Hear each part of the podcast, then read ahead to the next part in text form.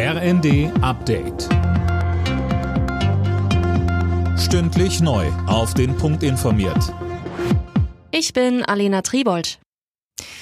Wer morgen fliegen will, muss sich wohl auf massive Probleme einstellen. Der Grund, die Lufthansa-Piloten in Deutschland sind den ganzen Tag zum Streik aufgerufen.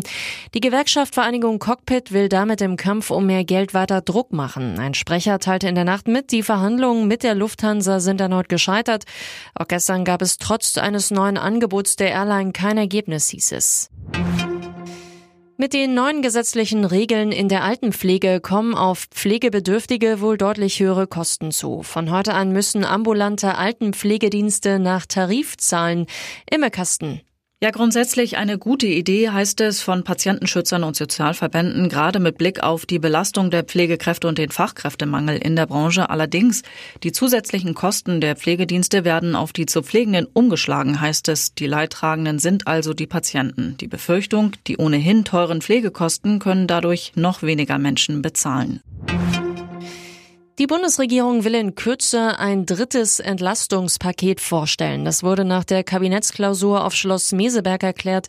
Sönke Röhling, Finanzminister Lindner, sprach von einem wuchtigen Paket. Was heißt denn das in Euro ausgedrückt? Ja, da wollte Lindner nicht so recht mit der Sprache rausrücken. Nur so viel, das Volumen wird im einstelligen Milliardenbereich liegen. Also deutlich kleiner sein als die beiden ersten Pakete. Auch wann es kommt, ist unklar. In den nächsten Tagen soll es präsentiert werden, mehr nicht. Außerdem wird geprüft, ob man bei den Energiepreisen die Marktregeln ändern kann. Da zeigte Wirtschaftsminister Habeck Sympathie für den Vorschlag eines günstigen Grundenergievolumens. Das sei aber ziemlich kompliziert umzusetzen und müsse erst noch geprüft werden. Deutschlandweit sollen in sozialen Brennpunkten 1000 sogenannte Gesundheitskioske entstehen. Das hat Gesundheitsminister Lauterbach angekündigt. In einem Gesundheitskiosk soll dann beispielsweise Blutdruck gemessen oder ein Verband gewechselt werden können.